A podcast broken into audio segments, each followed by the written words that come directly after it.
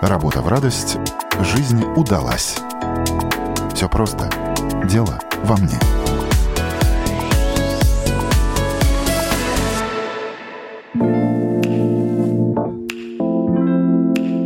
Спорт вошел в его жизнь в 14 лет и сразу же изменил все – распорядок, привычки, внешний вид. Даже подсказал дальнейшую профессию. Так Виталий Перчила стал фитнес-тренером. Это программа «Дело во мне». С вами я, Яна Ермакова. И вот интересные факты о моем сегодняшнем собеседнике. Идеальные фигуры из неидеальных клиентов Виталий вытачивает уже более 35 лет. Ему до сих пор не надоело и до сих пор интересно. А еще он постоянно чему-то учится, сочиняет музыку на компьютере и купается в проруби в лютые морозы.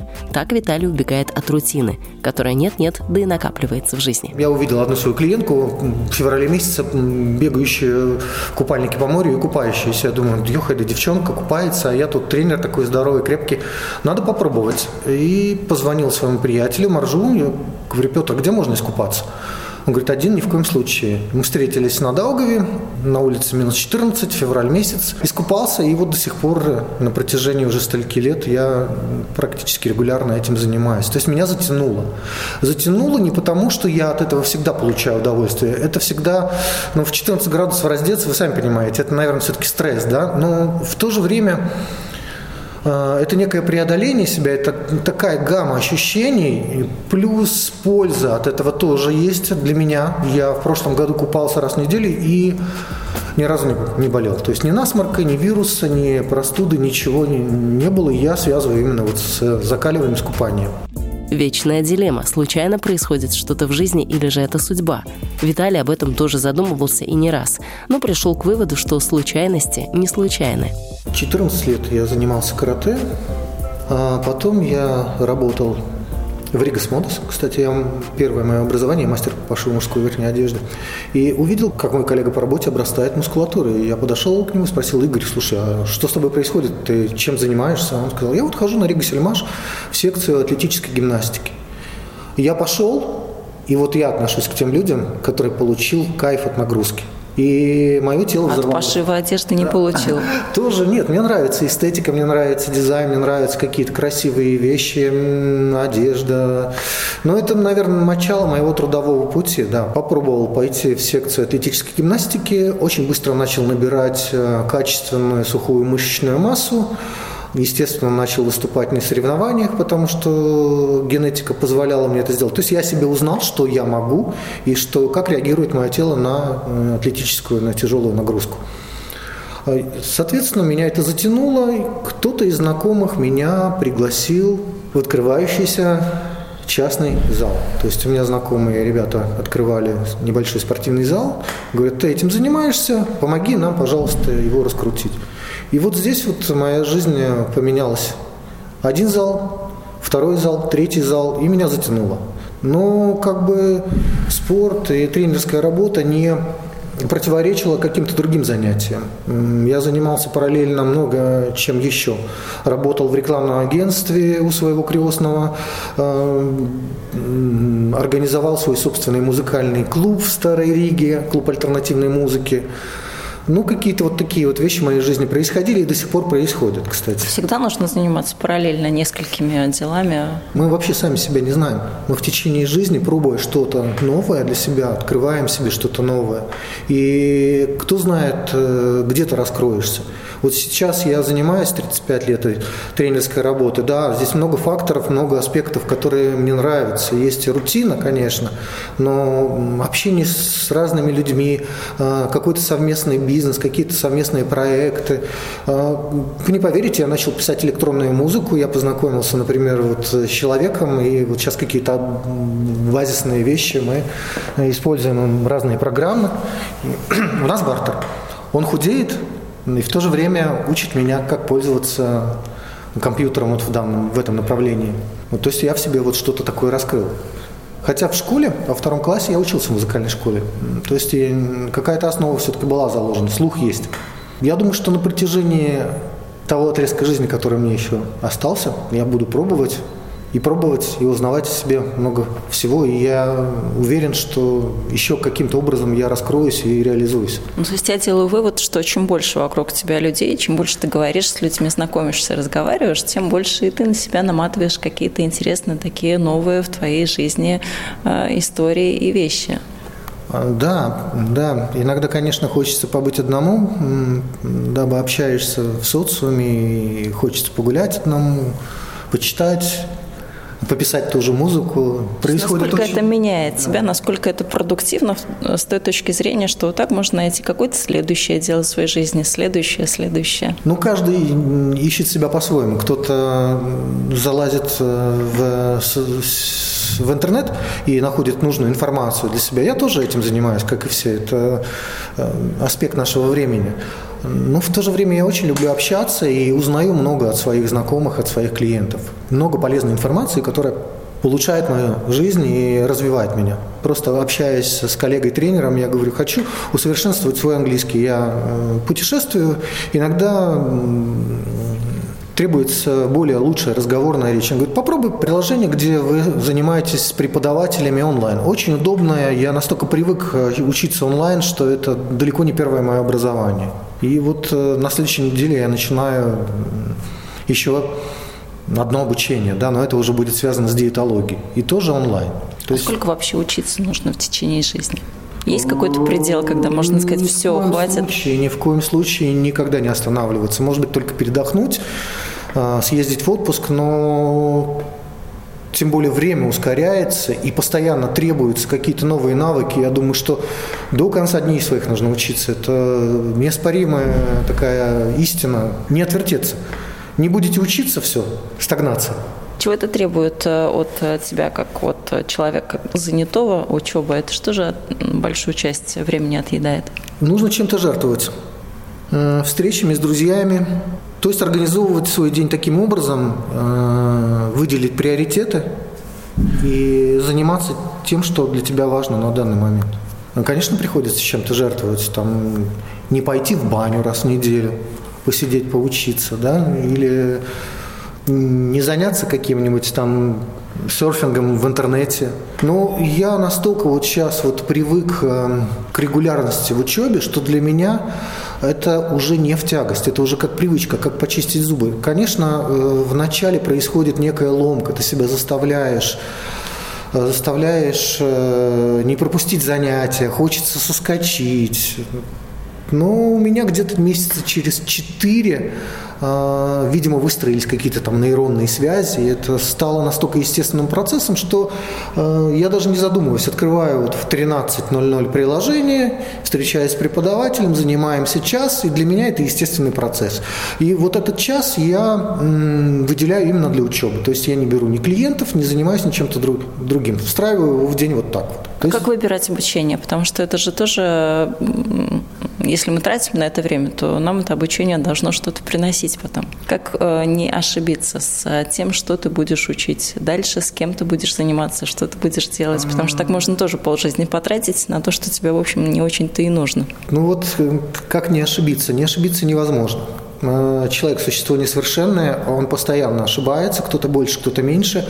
И точно так же с обучением, точно так же с образованием, точно так же с бизнесом. Нужно просто пробовать, и я думаю, что не сидеть и не ждать, что само случится.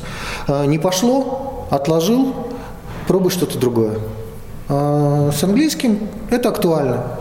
А, есть клиенты, которые говорят по-английски, я понимаю, что я получаю некое преимущество перед теми, кто не говорит на иностранном языке, потому что я получаю, во-первых, навыки общения, я более свободно, опять-таки, могу общаться за границей, заказывать отели, э, все понимать, о чем говорят в аэропорту. А почему так сложилось, что английский как-то раньше не выучился? Не был нужен? Да, многие хорошие мысли приходят в зрелом возрасте, когда ты осознаешь, что для чего тебе нужно. А, плюс сама ситуация диктует тебе направление. Вы посмотрите, как поменялся мир вокруг. Да? Если раньше все говорили на одном языке вокруг, сейчас говорят на огромном количестве. Вот международным языком среди большинства людей является сейчас тот же английский. Куда ты без него? Информации 50% ты получаешь на том же английском. Ну, я вот осознаю эти моменты, и какой-то базовый уровень, я считаю, что мне он нужен. Не знаю, кому как. В тот период ранее, да, он не был нужен, потому что, ну, реально, он куда-то. Все говорят на одном языке. Это дает еще к тому же тебе преимущества и возможности. Вот такой простой прагматический ответ на тему, почему ты не учил раньше, почему ты начал учить сейчас. Может быть, я не самый талантливый ученик, но, по крайней мере, прогресс я ощущаю. А ты помнишь, кем ты в детстве хотел быть? Кем хотел стать? А, Ожидания и реальность. Вот сейчас во взрослом возрасте они совпали. Ну, у нас период был такой романтический, да, это сейчас, наверное, дети рождаются, они более прагматичны и более э, нацелены на что-то. А, кем бы я хотел быть? Нет, я тоже пробовал и понимал, подходит мне это или не подходит. Но в детстве я играл в Зору, Потом мне очень э, нравилось заниматься единоборствами после просмотра какого-то советского фильма, по-моему. Ролан Быков там играл. А, еще Бельбюлаглы такой был, помните? Да? Певец он озвучивал этот фильм. То есть какого-то такого вот яркого образа не было. Хочу, не знаю, там быть космонавтом, учителем, водителем троллейбуса. Я хотела быть водителем троллейбуса. Сейчас вот это такая как и все, наверное. Очень тонкая и болезненная, наверное, для меня. Я всегда восхищался и э, по-доброму завидовал тем людям, у которых сформирована изначально внутри цель, который понимает, что ему надо в жизни. Я отношусь к той породе, наверное, людей, я знаю, что такие есть, как я, и, наверное, их много, которому нужно искать эту цель, э, пробовать, осознавать. У меня вот нету такого вот, чтобы я вот хотел. Я пробую, пробую, пробую. Вот, о, я попал, это мое. Ну вот я вот такой вот. Я ищу и нахожу. Вот как с моей работой, как а как ты понимаешь, что вот она та цель, вот, вот этим буду дальше заниматься? Потому что поиски – это процесс хороший, но он может затягиваться на долгое время. А время, как мы знаем, очень ценно сейчас. Я просто понимаю. Э, те процессы, которые я делаю, мне, наверное, большей части нравятся, дают э, удовлетворение. Вот такие вот основные критерии. Это вот как э, встречаешься с женщиной или с девушкой. Тебе хорошо? Вот это вот э, значит твое, это твой критерий. Тебе нравится? Ну, значит, это твое. Ну, опять я тут э, с позиции этого антагониста буду смотреть на эту ситуацию. То есть ты встречаешься первый месяц, тебе хорошо, а через год уже влазят какие-то недостатки, и тебе уже не очень хорошо. То есть тут тоже так вот нужно и, и к цели это примерить. А, с да. целью также? Цель, да, с целью также. Опять-таки, как повезет. Э, у тебя может сложиться так, и ты можешь прилагать усилия, но сложиться таким образом, что э, вот то, что ты поймал, нашел, это останется с тобой на всю жизнь и надолго, а может сложиться так, что тебе нужно будет постоянно в течение всей своей жизни искать какие-то промежутки, э, на какие-то промежутки времени искать какую-то новую цель. А может быть, в этом и есть твой, твоя цель, что ты постоянно э, находишь какую-то цель, доходишь до какого-то момента и находишь еще какую-то цель и двигаешься дальше. Совсем, наверное, не обязательно, что ты нашел одно, и это одно на всю твою жизнь. Ну, то есть все это как опыт так вот собирается, опыт, концентрируется. Да, Но главное, чтобы это тебя развивало, чтобы э, это давало какое-то моральное, материальное удовлетворение. А что важнее, моральное или материальное? Это одно и то же. Это в совокупности. То есть, если нет материального результата, то э, моральная мотивация, наверное, быстро закончится. Ну, это как есть же да. ситуации, когда люди работают на нелюбимой работе, получают много, и вроде как морального тоже нет, а материальное есть. А, ну, значит, для них вот это важнее. Да, при... Научились договариваться. Научились да, договариваться, да. Много таких людей, которые не любят, ненавидят свою работу, но их мотивирует именно материальная сторона. А, у меня нет, у меня по-другому. Я все-таки ищу любимое какое-то дело, а, периодически экспериментирую. Сейчас вот пытаюсь наладить а, продажи в социальных сетях. Тоже для меня своего рода интересно, потому что это творческая работа. К чему это приведет, я пока не знаю, но мне интересно, я этим занимаюсь. Не получится, займусь чем-нибудь другим. Но я думаю, что получится. А важно, когда советуют э, со стороны, вот, да, давай делай, или говорят, не-не-не, вот туда не иди, там точно не получится, я уже ходила, у меня не получилось. Ну, смотря кто советует. Как говорится, если это конструктивная критика со стороны профессионала, то есть смысл прислушаться. Но если внутри тебя есть стойкое желание двигаться в этом направлении, ну, нужно дойти до какой-то точки и понять, все-таки говорили тебе правду, или же ты оказался прав? Потому что все, многие со стороны говорят, у тебя не получится, или э, двигайся вот в том направлении. Кстати, меня мотивирует очень сильно, когда кто-то говорит, а, ничего не получится, у меня так что-то заводится. пойти от противного да, да, и противного, доказать, да, что все получится. Что получится, да. То есть я вот именно к тем людям отношусь, что, которого наоборот это заводит и не подавляет. А каким окружение должно быть, чтобы чтобы оно тебя как-то меняло, развивало? Это какие люди вокруг должны быть? Чтобы развивало, меняло, ну, во-первых, разнообразным, конечно, и меняющимся это окружение должно быть. А, и, наверное, люди, которые сами хотят расти, которые чего-то добиваются в жизни, они являются примерами.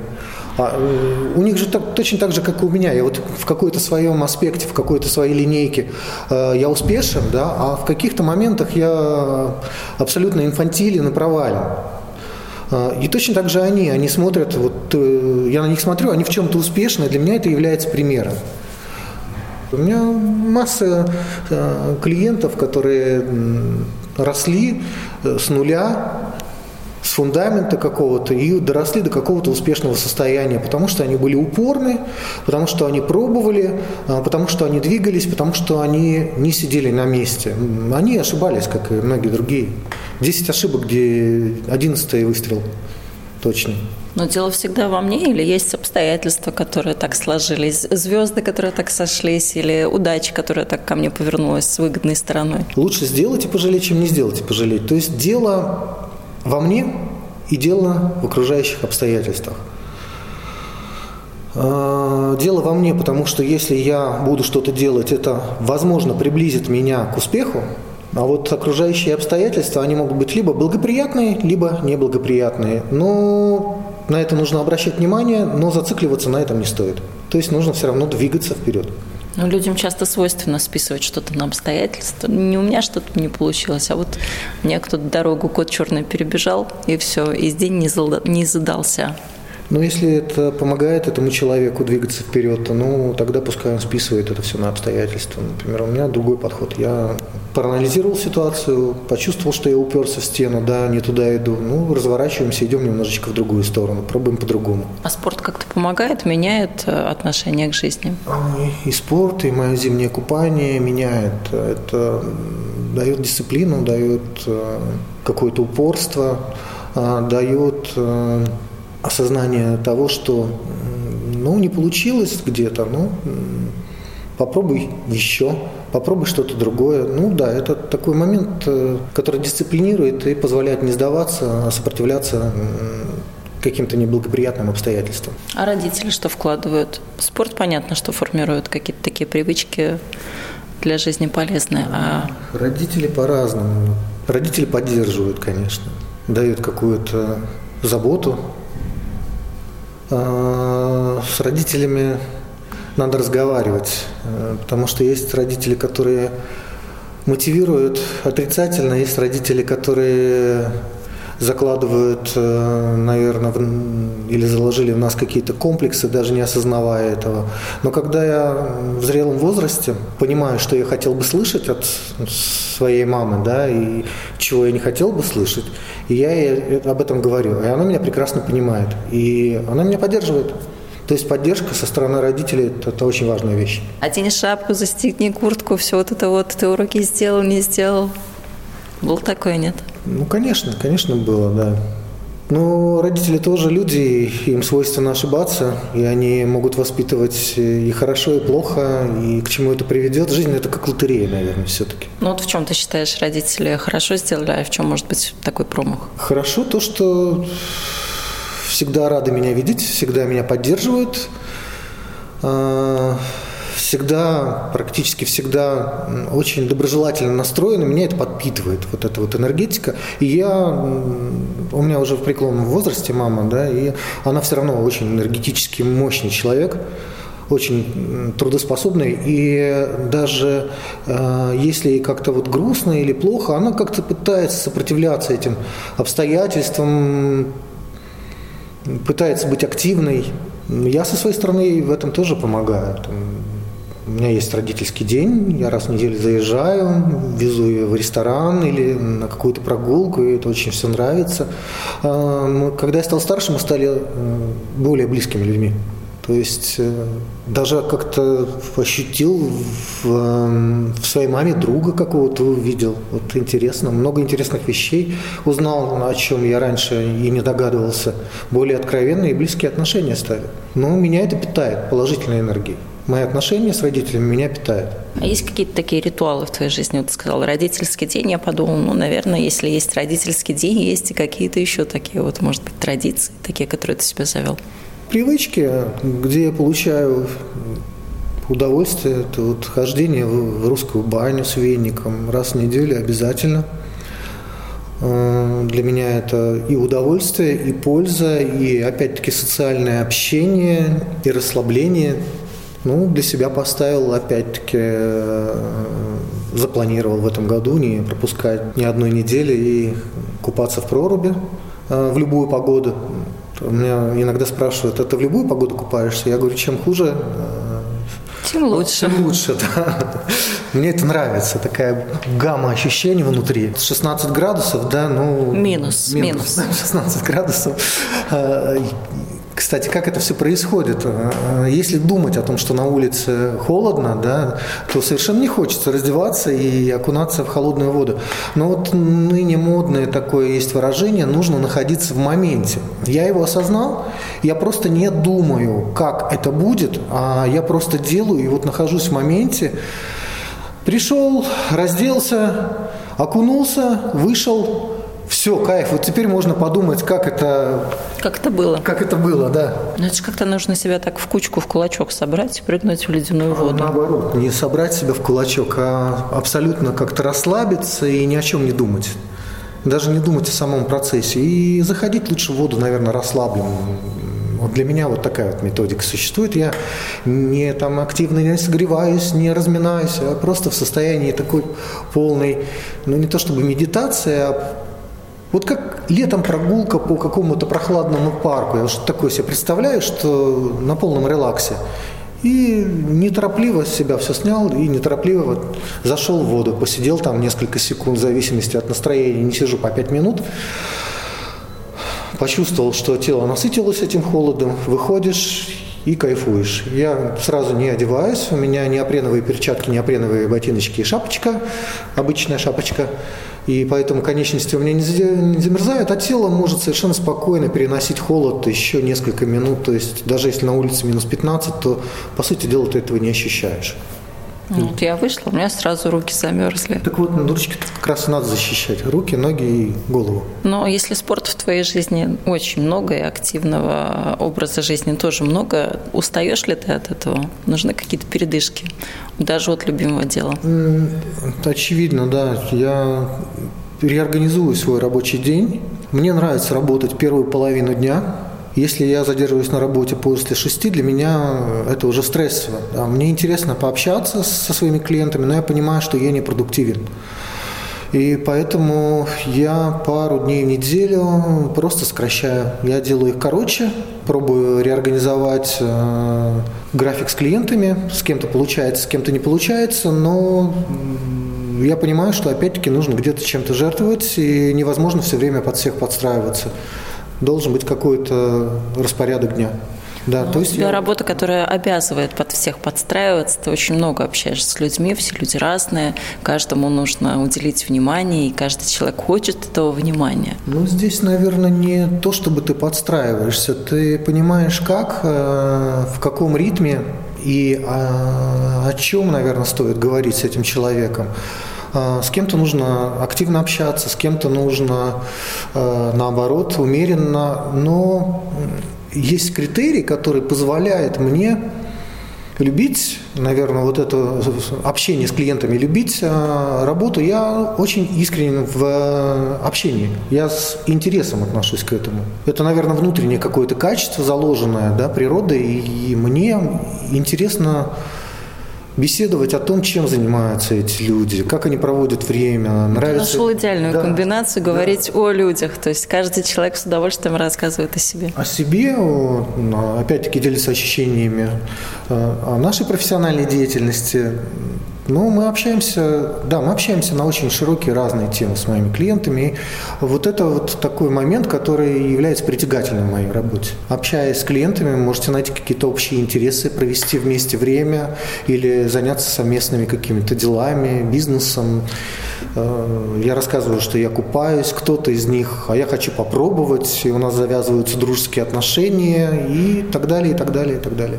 А где вот эта грань есть она? Я преподаватель, а ты мой ученик, потому что, ну, все-таки, чтобы человек добился какого-то результата, ну, должна быть субординация. Или у тебя она так немножечко стирается с теми, нет, кто суборди... к тебе приходит на тренировки? Да, нет, нет, обязательно субординация, но это уже от внутреннего такого чутья зависит, наверное, тренера. Когда ты работаешь не первый год, ты понимаешь, э, где тебе остановиться. И точно так же клиенты приходят же абсолютно умные люди. Здесь социум такой непростой реально абсолютно разные люди, умнейшие, с богатейшим жизненным опытом, там, объездившие земной шар не один раз, забравшиеся на Эльбрус. Вот у меня есть клиент, которого я готовил, кстати, на, на восхождение на Эльбрус. Он у меня прыгал э, по лестнице летом в горных ботинках. Мы имитировали, пытались приблизиться к реальным условиям. То есть все, что возможно было приблизить, мы приблизили. Человек зашел, написал мне смс с вершины, и я был очень рад. Я был полностью удовлетворен и материально, и морально сделанной работой и процессом. Ну и плюс у нас очень э, хорошие отношения сложились с этим человеком, приятельские. Много раз встречались, проводили время вместе помогали друг другу. То есть даже больше, чем в 50% случаев у меня завязываются какие-то хорошие отношения с моими подопечными. А нет такого, ну, по-хорошему чувства зависти, потому что я вот мог бы прожить и такую жизнь, и такую жизнь, и стать, допустим, ну, не знаю, тем человеком, кто на Эльбрус зашел, кто занимается каким-то крупным бизнесом, кто, не знаю, там, ну, что-то еще делает. А я вот тренер для всех этих людей. Если бы у меня спросили, хочешь ли ты поменять в своей жизни что-либо, и была бы у тебя, была бы у тебя такая возможность, а, чем бы ты занимался, и как бы ты прожил свой жизненный путь, я бы, конечно, менял все. Потому что я это уже прожил, я это уже знаю, и если бы у меня был второй шанс, я бы жил по-другому. А как? А, я бы получил, наверное, какое-то другое образование, возможно, двигался в каком-то другом направлении, и я, наверное, гораздо больше себе позволял бы и разрешал. То есть я был бы более открыт миру и более э, свободен в выборе своих каких-то желаний.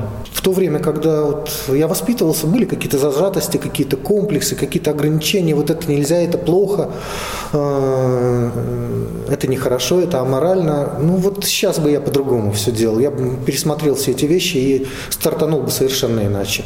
Не потому, что я прожил свою жизнь как-то плохо, потому что я уже прожил, я это уже знаю, и я хотел бы другого опыта.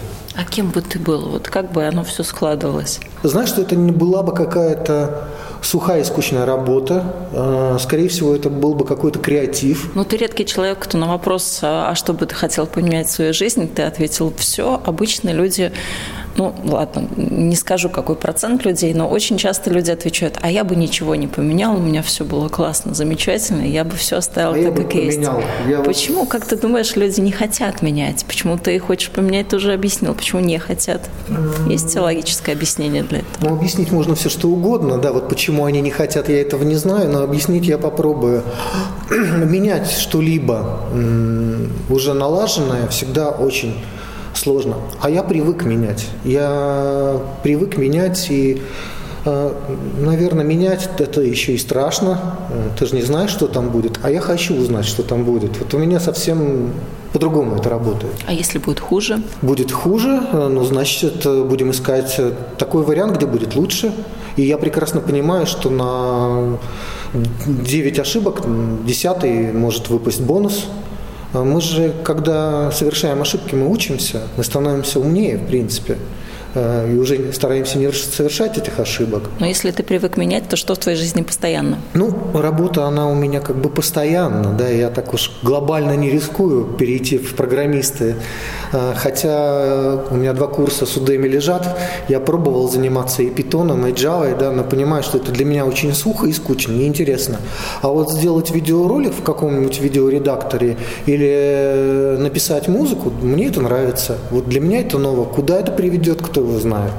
Опять-таки, вот сейчас вот развивая социальные сети, там, делая свой Инстаграм, делая его более профессиональным, он может являться инструментом для продаж какого-нибудь виртуального продукта. То есть это совершенно другое направление. Это как бы тренерское направление, это моя специфика, но в данном случае я уже играю роль не тренера, а продавца. И причем это все очень креативно и интересно. Все просто и главное не усложнять, уже за эфиром сказал мне фитнес-тренер Виталий Перчила. Трудно с этой мыслью не согласиться, но вот не усложнять, этому же еще нужно научиться, а это задачка со звездочкой. Вы слушали программу «Дело во мне». На этом я, Яна Ермакова, с вами прощаюсь. Всего доброго и до новых встреч.